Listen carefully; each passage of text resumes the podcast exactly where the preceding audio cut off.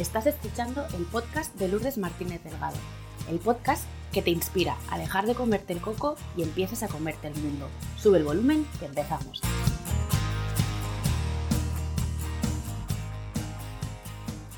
Hola a todos, ¿qué tal? ¿Cómo estáis? De corazón espero y deseo que estéis bien. Mi invitada de hoy se define a sí misma como amante de los detalles y líder de sus propias memorias. Desde los nueve años confiesa que siempre se ha sentido fuera de lugar y muchos le acusaron de no conformarse con lo que tenía. Implicada en la lucha feminista y en favor de la igualdad, mi invitada de hoy es conocida como Martina Maresma, aunque este no es su verdadero nombre. Munsa, bienvenida y muchas gracias por acompañarme hoy.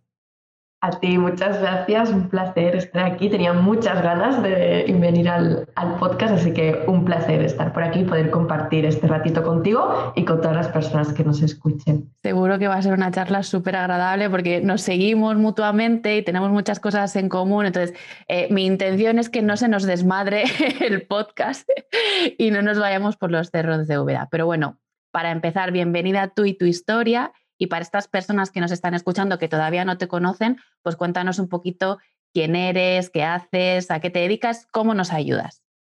Bueno, pues para quien no me conozcan ya lo has dicho, ¿no? Yo me llamo Munsa, bueno, mi nombre es Munsa pero desde muy pequeñita, muy pequeñita me llaman Munsa, así que es mi nombre. Em, pero cuando decidí emprender lo hice bajo el nombre de Martina Maresma, una historia muy larga, pero bueno, para mí tiene mucho, mucho significado. Además, yo soy del Maresma, una comarca cerquita de Barcelona, en, Cataluña, y para mí tiene mucho que ver con el mar, que es para mí también algo que me define muchísimo. Las olas del mar, soy un poco como ellas, voy y vengo, eh, tengo días en los que estoy muy revuelta y días en los que estoy muy tranquila, em, pero me encanta, ¿no? Y, y me encanta el simbolismo que tiene. ¿Y a qué me dedico? ¿Cómo ayudo? ¿Qué hago? Pues soy coach y consultora en liderazgo, especialmente enfocada a mujeres y por lo tanto me gusta trabajar con mujeres y con organizaciones y empresas que lo que quieren es que sus mujeres, que las personas que están allí tomen otro tipo de liderazgo, ¿no? otras maneras de hacer, otras maneras de enfocar el trabajo en equipo, otras maneras al final pues de, estar organizados y de relacionarnos ¿no? entre, entre las personas. Y eso es a lo que me dedico básicamente a través del, coaching, de consultoría y, de asesorías. Y es lo que, lo que estoy haciendo ahora y la verdad es que es algo que, que me apasiona y que me encanta que seguro que tendremos ahora ocasión de hablarlo, ¿no? Pero al final es como mi granito de arena en la igualdad, ¿no? En que las mujeres consigamos romper esos techos de cristal y despegarnos de esos suelos pegajosos, pues para llegar donde realmente cada una de nosotras quiera, ¿no? Pudiendo decidir en libertad. Yo siempre digo, ¿no? Eh, es impulsar a esas mujeres a que se conviertan en quienes han venido a ser, en quienes están eh, prediseñadas, em, predestinadas a, hacer y a ocupar el espacio que les corresponde realmente. Em, de asesora de igualdad en el Congreso de los Diputados a coach y consultora, como decías, especializada en liderazgo consciente. ¿Cómo has vivido este cambio? La verdad es que ha sido un cambio que cuando ahora lo dices, ¿no? Así como en unas pocas frases, es como wow, pero también es algo ¿no? que se va dando con tiempo y, y, con espacio. Y es verdad que no fue mi primer gran cambio, no fue como mi primer revulsivo, ¿no? Yo iba para ingeniera, tenía muy claro que quería estudiar ingeniería de la construcción y, siempre me ha gustado mucho ese mundillo y la arquitectura. Y lo tenía como súper claro durante toda la ESO, ¿no? el bachillerato, me preparé la selectividad, hice la selectividad, pero las mates, la física, la tecnología, yo ahí. Y cuando llegó el último día de la prescripción universitaria, yo ahí con mi listita, ¿no? Que tienes que hacer de las carreras que quieres entrar, yo ahí con mis ingenierías, mi arquitectura, todo a mí me dio como un pálpito de que no estaba haciendo lo que yo tenía que hacer y fue como, no, no, no, no, no, no, esto no, esto no es, esto no es, no, no tenía una explicación racional, pero yo sentía que ahí algo no, no estaba encajando, ¿no? Y la realidad es que durante mucho tiempo yo me dejé llevar por cumplir el estándar de lo que se suponía que me daba bien, ¿no? Las mates, la física, lo que representa que tienes que hacer, porque además eres una chica y hay pocas y entonces tienes que llegar allí, ¿no? Yo tenía que demostrar que podía hacer lo mismo que los hombres y de hecho, especialmente en el bachillerato, yo estaba en una clase rodeada de hombres, tienes que demostrar, ¿no? Y ese fue el primer momento en el que yo me escuché y dije, no, esto no es por aquí, mm, yo por aquí me voy a equivocar, así que voy a escucharme y voy a hacer lo que realmente quiero. Que en ese momento decidí que, que quería estudiar ciencias políticas porque me daba esa apertura de miras economía, de derecho, de política, de sociología, ¿no? De, era un poco de, todo y, y, era lo que a mí me apetecía. Entonces, yo venía como de un cambio heavy, ¿no? Y de que todo el mundo te dijera, oye, pero estás loca, ¿qué estás haciendo? Ya con, además con 18 años, ¿no? Y era como, bueno, ya tenía un poco de experiencia en eso. Pero es verdad que cuando yo entré al Congreso de los Diputados a trabajar, claro, había estudiado ciencias políticas, tenía solo 23 años, eh, era como, bueno, pues has conseguido ya todo lo que quieres conseguir, ¿no? El Congreso, un trabajo bien valorado socialmente, bien remunerado, em, con flexibilidad, ¿no? Con viajes a Madrid, Barcelona. Oye, ¿qué más quieres, no? ¿Qué, qué más estás pidiendo? Pero yo me sentía que ese no, no era mi sitio, por las maneras de hacer, ¿no? Por lo que allí, por las maneras de relacionarse, por cómo tu trabajo al final muchas veces acababa ¿no? en saco roto, que digo yo, no acababa en nada, pues porque hay cosas que están ¿no? por encima y hay intereses y hay como todo ahí un mundo extraño, ¿no? Y, yo enseguida me di cuenta de que mm, eso no, ese no era, aunque el mundo, todo el mundo me dijera que sí, que qué bien, que ahí a mí algo no, no me estaba cuadrando. Así que empecé a investigar. Yo simplemente empecé desde la curiosidad de decir, bueno, y si esto no es, ¿qué es? ¿No? ¿Hacia dónde puedo ir? ¿Qué, qué es lo que quiero? Fue cuando descubrí a mujeres de emprendedoras, eh, me interesé, ¿no? Por, wow, esto del emprendimiento a mí me resuena, ¿no? Esto de ser tu propia jefa, de poder hacer como muchas cosas distintas sin tener que dar explicaciones, ¿no? De poder como tener esta curiosidad saciada de, de aprender y de estar siempre como mejorando. Y empecé así, empecé desde la curiosidad de, vale, quiero emprender, bueno, ¿y qué puedo hacer?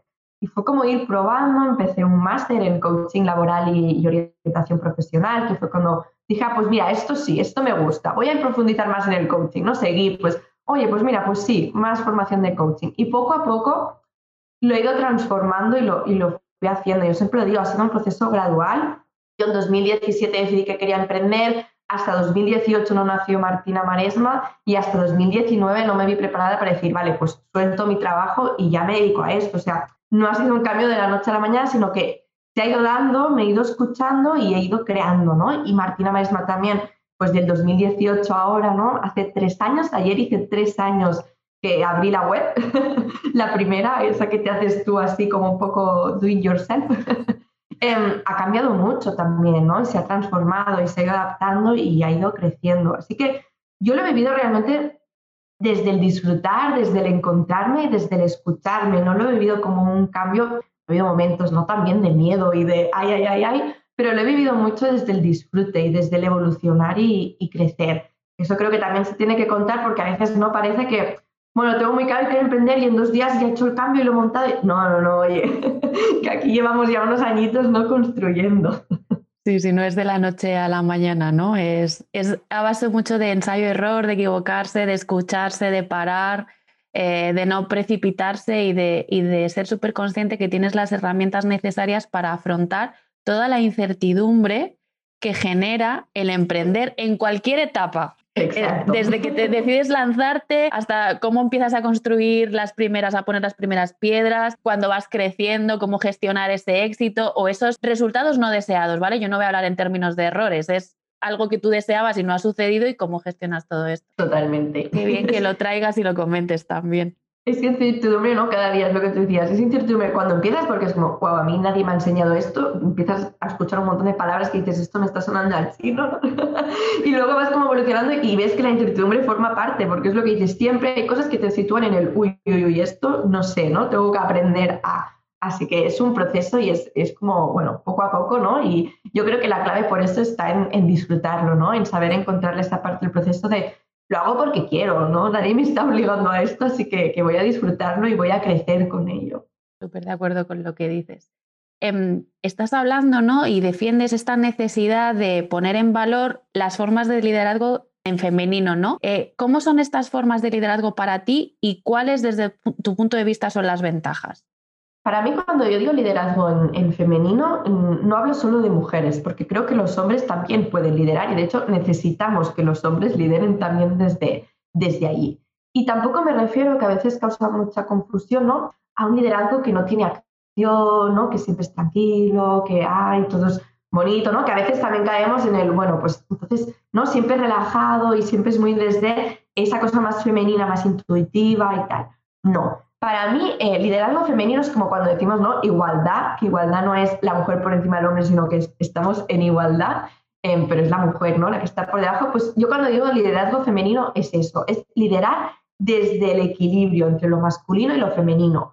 Pero la realidad es que hasta día de hoy los referentes que tenemos lideran desde lo masculino, ¿no? Lideran desde la fuerza, desde la imposición, desde la acción, la racionalidad, los objetivos y yo creo que es necesario que empecemos a incorporar esas formas femeninas de liderazgo que también nos pueden llevar muy lejos y que también son necesarias, ¿no? Más de escuchar, de la escucha activa, más de ser más calmadas, más intuitivas, ¿no? A veces también pues más empáticas, más compasivas, que son esas cualidades que siempre se nos han dicho, ¿no? Que no sirven para liderar, que no sirven para estar a la cabeza, que no sirven, ¿no? Para estar en una empresa, que es como que estas no nos sirven y que son con las que muchas veces las mujeres nos sentimos cómodas o nos podemos sentir también representadas, ¿no? Entonces, para mí, liderar en femenino quiere decir que lideramos en igualdad y por lo tanto quiere decir que lideramos en el equilibrio de lo masculino y lo femenino y que sabemos en cada momento qué es lo que estamos necesitando, ¿no?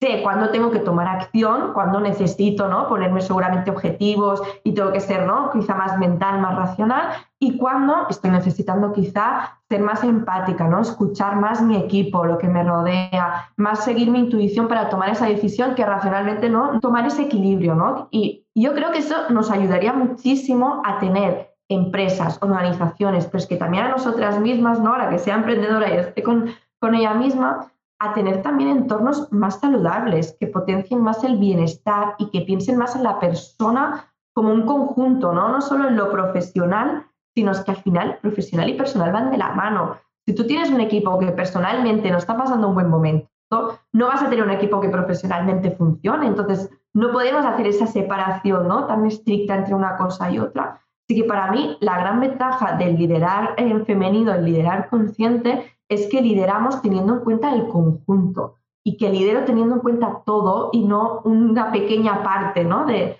lo que es al final las personas y lo que son eh, nuestras vidas. Y yo creo que eso sin duda ayudaría mucho al bienestar laboral. Tenemos una sociedad con unos niveles de estrés realmente alarmantes, eso sí que es una pandemia, ¿no? Y hablamos un poco de, ello, de, lo que supone además a nivel de incidencia en enfermedades demostradas ¿no? con, con estudios, Gran parte de ese estrés viene por el estrés laboral, ¿no? el burnout, del que cada vez también oímos hablar más. Entonces, ¿por qué no empezar a tomar formas de liderazgo que nos ayuden a cultivar ese bienestar laboral, ¿no? a poner esa semillita para que todo encuentre más ese equilibrio?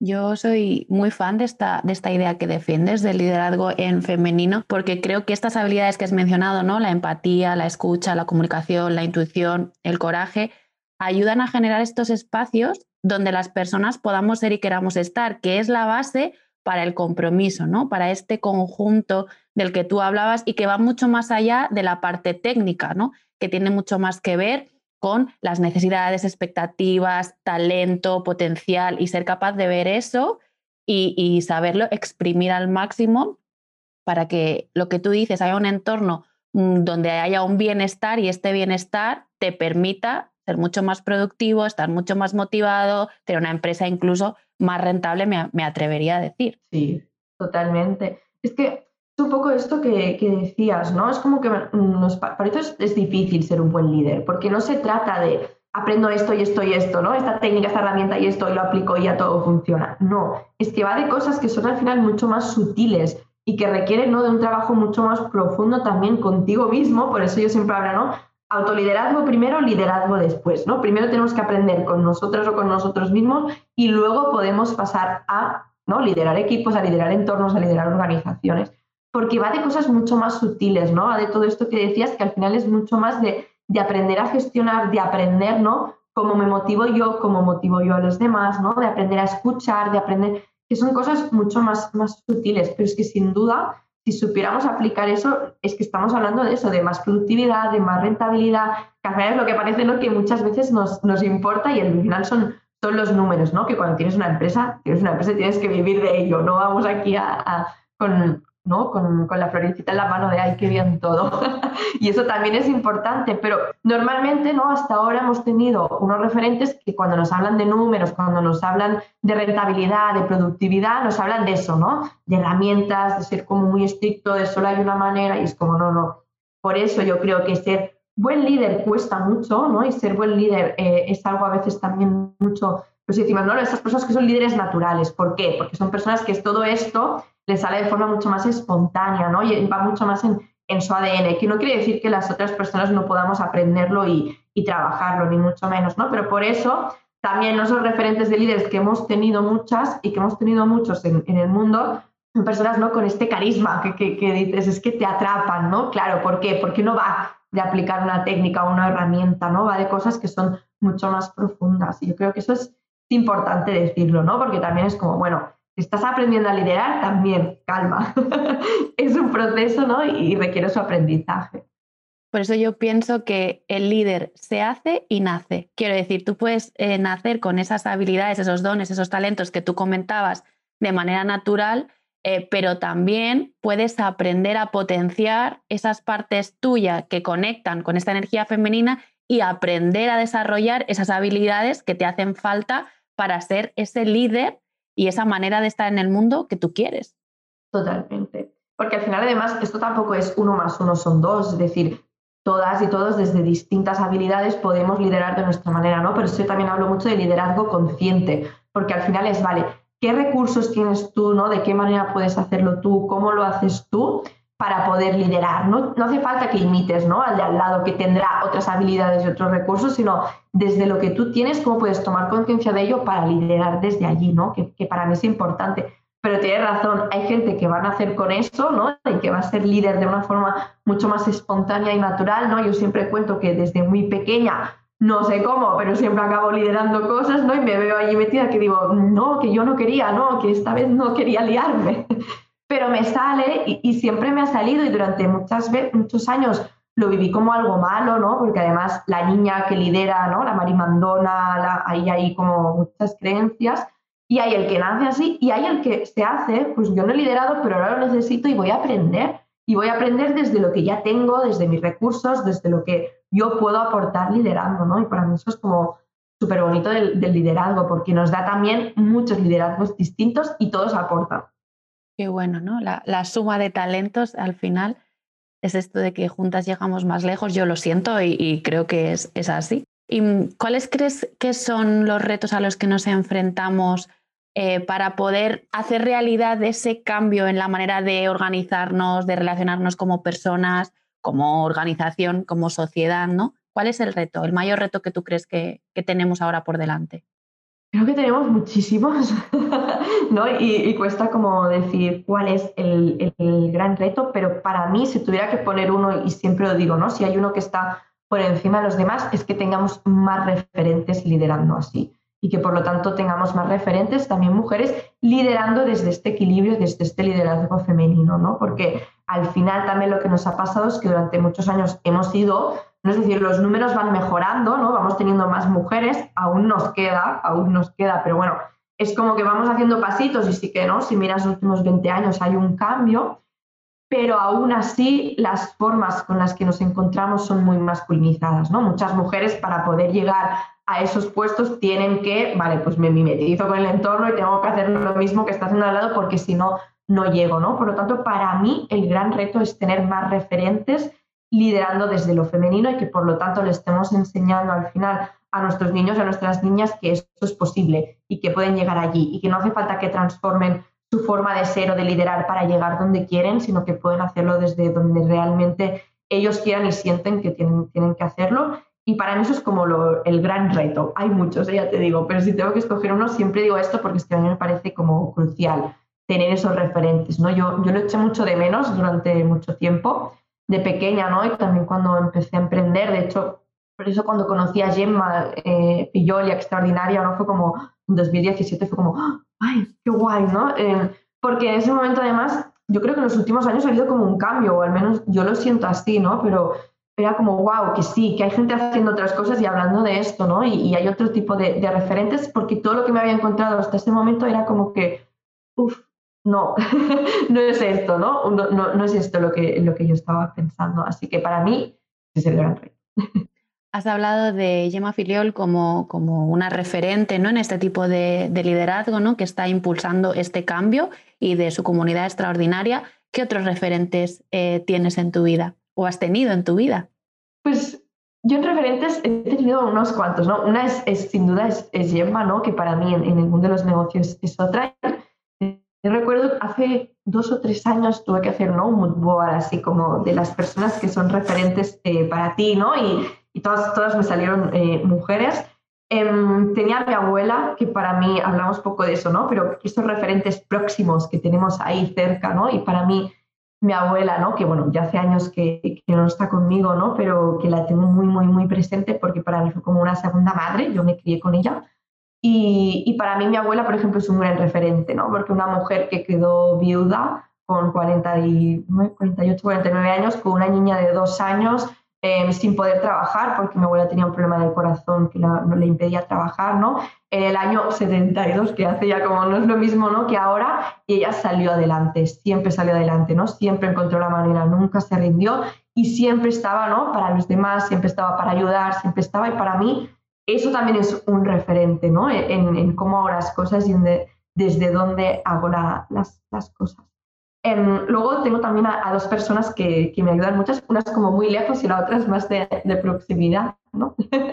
Pero a mí me gusta mucho eh, la Masía La Garriga, Nuria de la Masía La Garriga, ¿no? De, es también un referente. Desde la primera vez que fui y vi cómo hacían las cosas en un modelo de negocio que nada tiene que ver con el, con el mío, ¿no? Pero para mí ahí está la gracia, ¿no? Pero cómo liderando desde lo femenino y haciendo desde lo femenino, ¿no? Han conseguido crear algo de tanto éxito tan bonito y que resuena tanto ¿no? cuando estás en ese espacio. Y para mí eso también es un, es un referente, ¿no? Es, es, algo a tener en cuenta y es algo en lo que me fijo mucho y me gusta mucho, ¿no? Inspirarme eh, e ir a inspirarme allí. De hecho, ahora pasamos el, el, fin de año allí, ¿no? Y fue como mágico, vine como recargada de, de ideas, ¿no? Y de, y de cosas nuevas. Y la otra referente que si tuviera que poner en el top, quizás es la top a nivel de todo de negocios, ¿no? Es Sheryl Sandberg, que es como la directora ejecutiva de, de Facebook, eh, que tiene un libro además, Vayamos Adelante, ¿no? que habla de liderar y habla de todo lo que ella ha vivido en el liderazgo, de cómo lo ha transformado y un montón de anécdotas. Es un libro que, a mí me encanta. Em, es también mi gran referente, su libro para mí es un poco como la Biblia. lo voy releyendo ¿no? de vez en cuando y voy como viendo y voy como volviéndome a empapar. Eh, así como sus charlas, tiene una charla TED que me encanta y que siempre pongo un trocito en, en mis charlas cuando hablo de igualdad, especialmente ¿no? cuando voy a universidades o cuando hablo con chicas así más, más jóvenes, em, que me gusta mucho ¿no? también. Y esas son como mis cuatro referentes, son las cuatro que puse en el mood board y son las cuatro que intento tener eh, muy presentes. Más allá de que luego creo que en el día a día hay muchos referentes y hay muchas cosas en las que inspirarte y hay muchas mujeres ¿no? que, que pueden serlo. Yo siempre intento también, pues eso, ¿no? De compañeras, o contigo, ¿no? Con el podcast cuando cuentas ciertas historias o cuando compartes con ciertas mujeres, también intento ¿no? decir, vale, ¿en qué es referente eso? ¿no? ¿En qué me ayuda esto? ¿Cómo puedo yo verme reflejada ahí? ¿Cómo me ayuda a avanzar? Que creo que también es, es lo bonito, ¿no? En saber encontrarlo en, en, las cosas del día a día y en, en lo que te va sucediendo. Qué bueno, qué interesante lo que me estás compartiendo, ¿no? Porque a veces hablamos de, de ideas de referente como muy lejanos, que está, está estupendo también, ¿no? Pero esos referentes de proximidad, que me ha encantado este concepto, eh, estos referentes de proximidad, abuelas, madres, gente de tu entorno, ¿no? Lo que dices, la masía es espectacular, porque yo como te sigo y vi que habías pasado el fin de año ahí, dije, bueno, pues yo cuando vaya para mi tierra, este sitio yo tengo que ficharlo, ¿no? Y es verdad, la manera de comunicar, lo que transmiten, ¿no? Es, inspiración pura y, y creo que a veces nos dejamos onnubilar por, por focos como muy luminosos, mucho show, muy potentes y tal, y perdemos de vista esta potencia que tiene nuestro entorno, ¿no? que, que hay personas, momentos, situaciones em, súper inspiradores y de los que con esta mirada curiosa de la que hablabas al principio podemos aprender.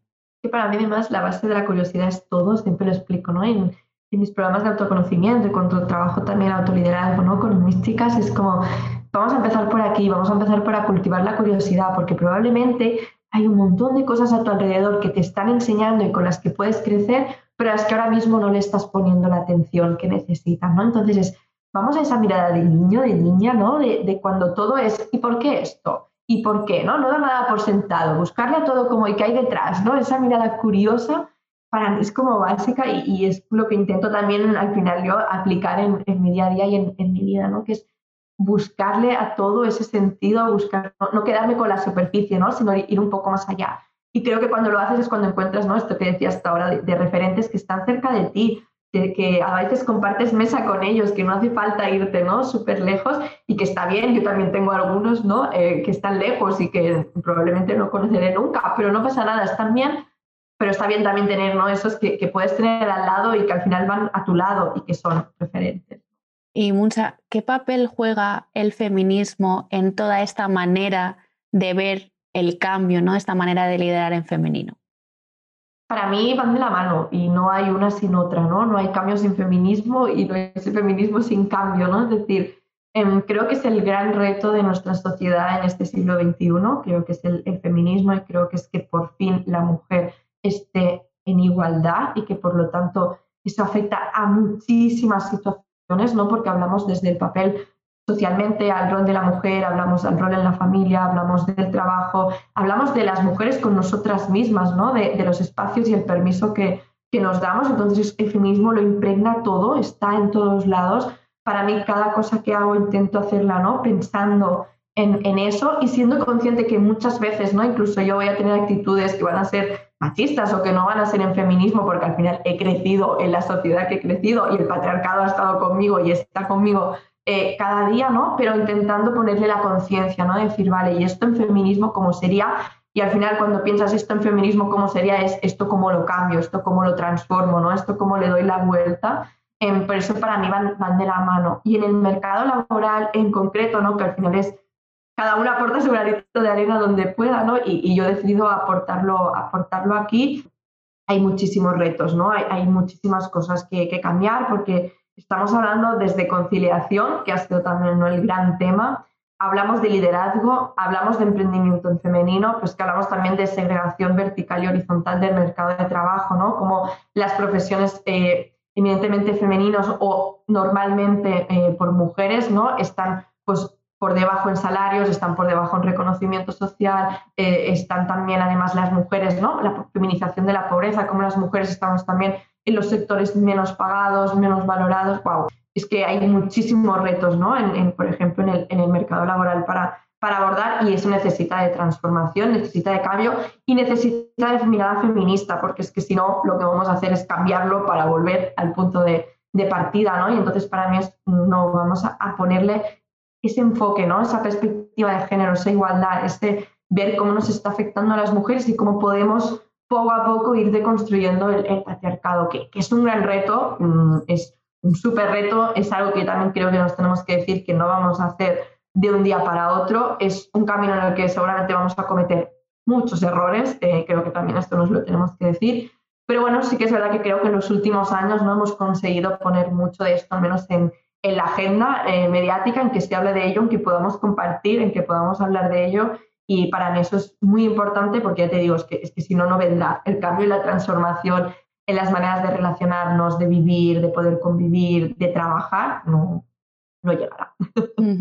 Sí, estoy súper de acuerdo contigo en, en, lo que dices en general, pero en particular que no creo que sea un cambio que nosotras eh, podamos vivir. Yo siempre, cuando hablo de estos temas, digo que espero que mi hija pueda eh, disfrutar de esta lucha, ¿no? de, este, de este granito de arena que cada una está aportando desde, desde su lugar para favorecer este cambio. ¿no? Entonces, bueno, es algo lento. claro, igual que otras lo hicieron, ¿no? yo siempre lo digo, igual que las que eh, no, pues a principios sí lo estaban por el derecho al voto o estaban ¿no? Mm, peleando para que pudiéramos ir a trabajar, para que no dependiéramos del marido. Probablemente ellas también soñaban mucho más allá, pero estaban en lo que este momento, ¿no? en sus luchas sabiendo que lo que plantaban venía para las generaciones del futuro, pues esto es igual, ¿no? Nosotros estamos trabajando y estamos aquí plantando semillitas. No vamos a ver todo lo que queremos ver, pero ojalá las que vengan detrás nuestro tengan ¿no? el camino más fácil para seguir y para poder continuar desde allí, ¿no? Les hayamos dejado como unas cositas un poco mejor. Sí, ¿no? esa semilla que tú dices que estábamos plantando, los cimientos que hablábamos al principio, eh, confiamos en que, en que así será, en que lo que plantemos dará los frutos que, tengan que ser. Em, Munsa, CEO también de Visibilidad Emprendedora. ¿Cuál es el core de este proyecto y cómo nace esta idea? Bueno, esto nace un poco de lo que te decía, que yo me lío, me lío y acabo en cosas que dije cómo he llegado yo hasta aquí. Em, Visibilidad Emprendedora fue una iniciativa que, que, nació precisamente de lo que te decía antes, ¿no? de la falta de referentes. Em, era 2019 y yo acababa, ¿no? como te decía, pues ya no estaba trabajando, solo estaba enfocada en Martina Maresma y tenía referentes, ¿no? Estos que te estoy contando ya los tenía como en mente, pero pensaba, referentes de proximidad, referentes que diga, yo esto que me está contando esta mujer es que me siento reflejada allí, ¿no? Especialmente para emprendedoras. Así que mm, decidí reunir a 10 mujeres emprendedoras que estaban en 10 momentos distintos, o sea, había gente que llevaba ni un año y gente que llevaba 15 con un negocio de sectores distintos, aunque es verdad que todas eran de, de servicios, porque, a contar un poquito, ¿no? Pero de sectores distintos, ¿no? Había gente haciendo yoga y haciendo cosas naturales, había gente haciendo marketing, fotografía, web, o sea, había como un poco de todo. Y era simplemente, yo les hice cuatro preguntas, que fueron los cuatro posts que nacieron en el blog, ¿no? Que era un poco, ¿por qué te decidiste a emprender? ¿Cómo ha ayudado a tu crecimiento personal, ¿no? A autoconocimiento. ¿Qué miedos tienes? ¿Qué retos? ¿Cuál ha sido como el mayor y cuál es el que tienes ahora? Y al final era un mm, ¿y cómo te cuidas? ¿Cómo te priorizas? ¿Cómo entras tú ¿no? en, esta, en esta ecuación? Porque me apetecía conocer qué estaba haciendo la gente y sobre todo que pudiéramos ver que, esto que te está pasando a ti y que ahora te sientes sola y en la mierda y piensas cómo me he metido en este follón y madre mía, ¿cómo lo hago? Seguro que soy la única a la que le está pasando esto. No. Hay un montón de mujeres ahí que están sintiendo como tú o que lo han pasado, que sienten cosas muy parecidas que han emprendido por motivos muy parecidos y fue la magia, ¿no? Yo empecé a compartir las entrevistas y empecé a recibir muchísimos mensajes, ¿no? De esto a mí también me pasa, generó muchos comentarios, yo también tengo este miedo, yo esto también lo he sentido, esto que explica Nuria o Marta, ¿no? Emma, yo también, es como, wow, ¿no? Y dije, ¿qué ves? Es que estamos todas, ¿no? En, lo mismo y a veces estamos como nosotras solitas en nuestra parcelita y no estamos viendo que hay muchísimas mujeres eh, pasando por lo mismo principio era una cosa que se iba a quedar ahí y era una iniciativa que yo y estaba muy contenta y tal. Pero entonces las chicas empezaron a pedirme que qué guay sería poder compartir esto en persona, ¿no? Poder vernos, esto que ahora tanto anhelamos. Eh, ¿Por qué no organizas algo? Tal. Y bueno, vale, pues me lío la manta la cabeza y, y era en noviembre del 2019. En diciembre de 2019 monto el primer evento para, para eso. Si al final fueron, yo creo que la primera entrada eran 10 euros y 5 además eh, de cada entrada los di a la investigación contra el cáncer de mama. O sea, era algo muy, mm, vale, pues vamos a crear un espacio para poder compartir, a poder charlar. Y la verdad es que fue maravilloso, fue mágico, salió súper bien, así que decidí que iba a hacer un evento cada mes. Vale, pues cada mes voy a hacer un evento para que se reúnan las mujeres y para poder tener este espacio, ¿no? Un poco también guiado por mí, que al final creo que también, ¿no? aporta el valor, ¿no? De, de saber, de estar tranquila, de poder abrirte tranquila. Y hicimos, febrero, hicimos enero, o sea, diciembre, enero, febrero, y llegó la pandemia. y los eventos presenciales, mm, adiós, ya no, no era posible, ¿no? En un primer momento decidí convertirlos a, online, ¿no? Y hice un par o tres de ellos en, online y tal, pero entonces a mí dije, no, no, no.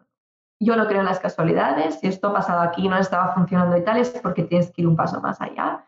Así que me lié la manta a la cabeza y digo, pues voy a crear visibilidad emprendedora, ¿no? Voy, voy a, ya, ya existía como iniciativa dentro de Martina Manesma, voy a darles espacio voy a hacer que sea Emprendedora sea como tal y voy a rodearme de mujeres que me ayuden a hacerlo crecer, ¿no? Así que hice una llamada, ¿qué mujer quiere unirse a mi equipo eh, para que esto crezca? Y recibí como 50 peticiones, o sea, muchísimas.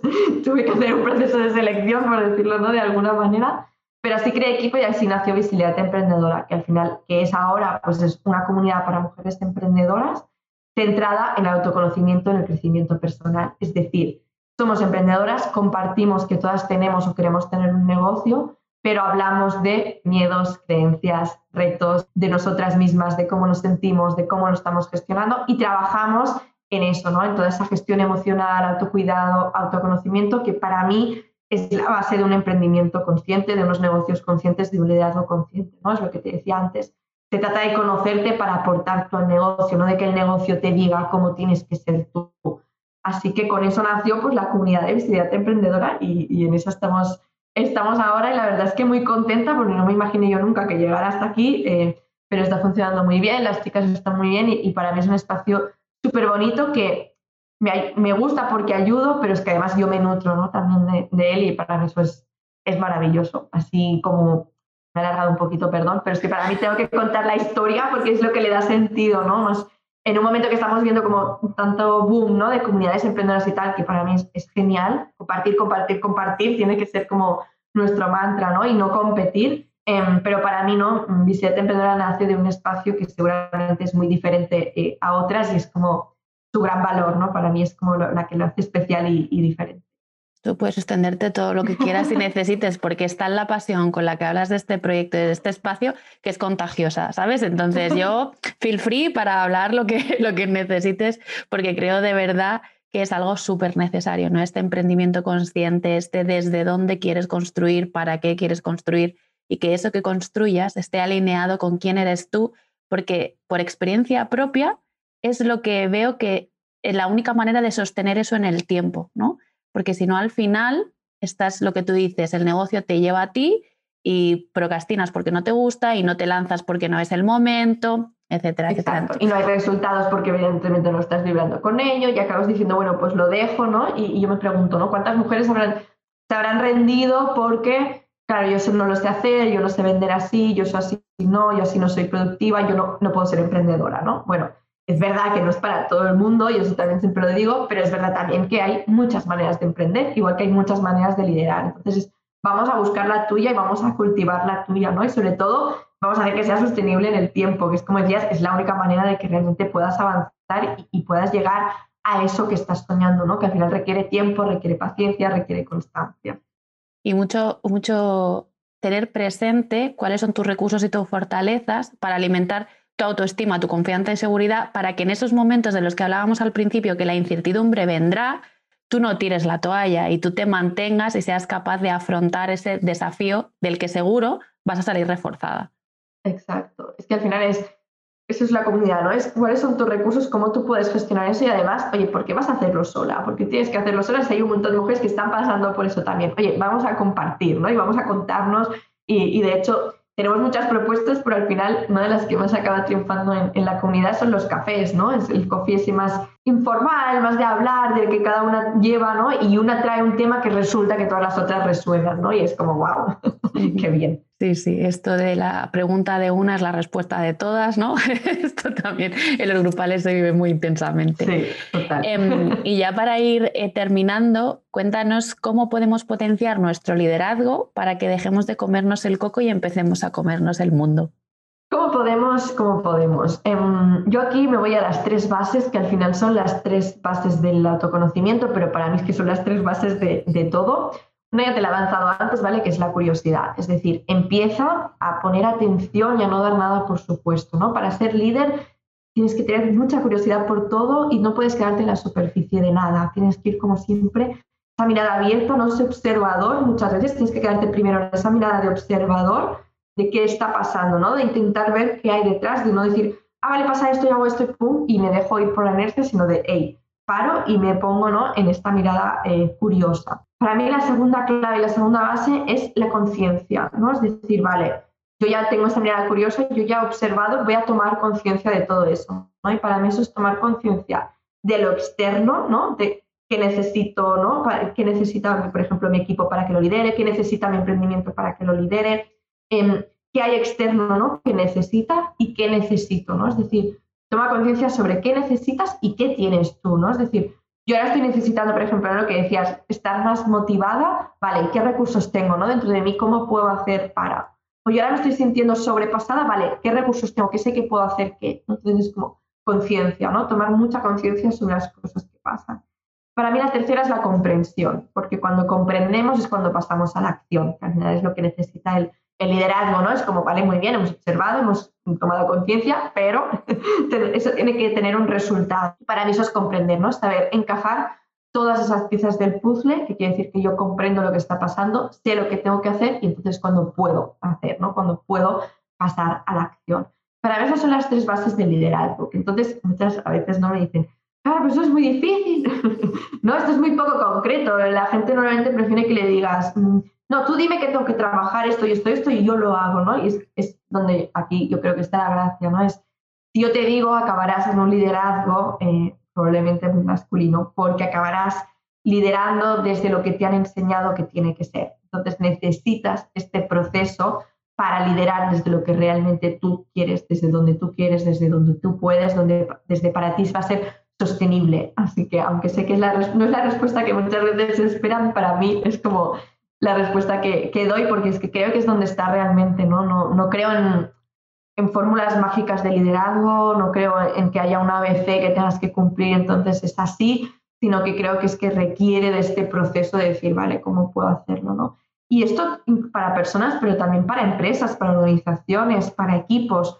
Eh, primero necesitáis como empresa o como equipo hacer este proceso para poder trabajar en equipo, para poder liderar, para poder avanzar, porque si no, acabaréis en modo automático, acabaréis dejándoos arrastrar por lo que pasa alrededor y cuando te das cuenta dices, ostras, ¿cómo he llegado aquí? Si yo no quería llegar aquí, ¿no? Quería llegar allí y, ¿qué hago aquí? ¿no? Entonces, para mí es como súper importante. Yo estoy completamente... Curiosidad, conciencia y comprensión. Completamente de acuerdo con estos tres pilares ¿no? que, que comentas, porque además es lo que hace que se amplifique la mirada y puedas encontrar tus propias respuestas y tu propia manera de cómo, cómo hacerlo. Si alguna persona ha resonado contigo, con tu mensaje, siente curiosidad y quiere conocer más en profundidad esta historia que hay detrás de Martina Maresma, ¿dónde te pueden encontrar? Pues me pueden encontrar en Instagram, Martina Maresma, que es donde me comunico más, donde estoy más presente, donde intento estar como también más activa y compartir también más cositas de mí, ¿no? Me pueden también conocer un poco la faceta más personal que intento también eh, compartir o pueden encontrarme en mi web martinamaresma.com, que allí verán también pues, mis servicios, pueden escribirme, pueden leer el blog también, que hay mucho contenido ¿no? Eh, bonito. Y también si les ha resonado Visibilidad Emprendedora, pues en Visibilidad Emprendedora o también pueden, pueden encontrarlo, tienen también el, el podcast y, y, bueno, no, pues es donde yo creo que ahora me pueden encontrar hay vías de que me puedan encontrar en otros, en otros sitios, que yo creo que para cuando salga este podcast ya va a ser realidad, que es YouTube. Eh, si cuando sale no es, va a estar a puntito, así que pueden ya seguirme y suscribirse porque está ya, ya, em, que es YouTube, ¿no? que es como mi gran reto para 2021. Martina Maresma también es el, el, canal y bueno, por ahí vamos a estar también compartiendo cositas interesantes que se vienen este, este 2021. Pues ha sido un placer tener este ratito de charla contigo. Em, creo que nos has dejado unas perlas estupendas para reflexionar. No sé si hay algo que te gustaría eh, compartir como mensaje final. Pues algo que digo siempre y que mis clientes saben que soy muy pesada con eso, pero que el caminito es slow. que, que, cuidado con las autoexigencias, cuidado con caer ¿no? en querer ir muy rápido, cuidado con con caer en exigirnos estar donde quizá ahora no, no podemos estar o donde ahora no es nuestro momento. Eh, esto sobre todo las redes a veces son un poco peligrosas, ¿no? Tenemos que saber tomárnoslo de, de la manera en que, en que, nos ayuda y que realmente nos nutra, pero no nunca para flagelarnos y para, para castigarnos. Así que, como siempre digo, esto es un caminito slow, poquito a poco, cada día construyendo como una piedrecita más, ¿no? Para, para llegar donde, donde queremos. Y nada, muchas gracias a ti por invitarme, ha sido un placer.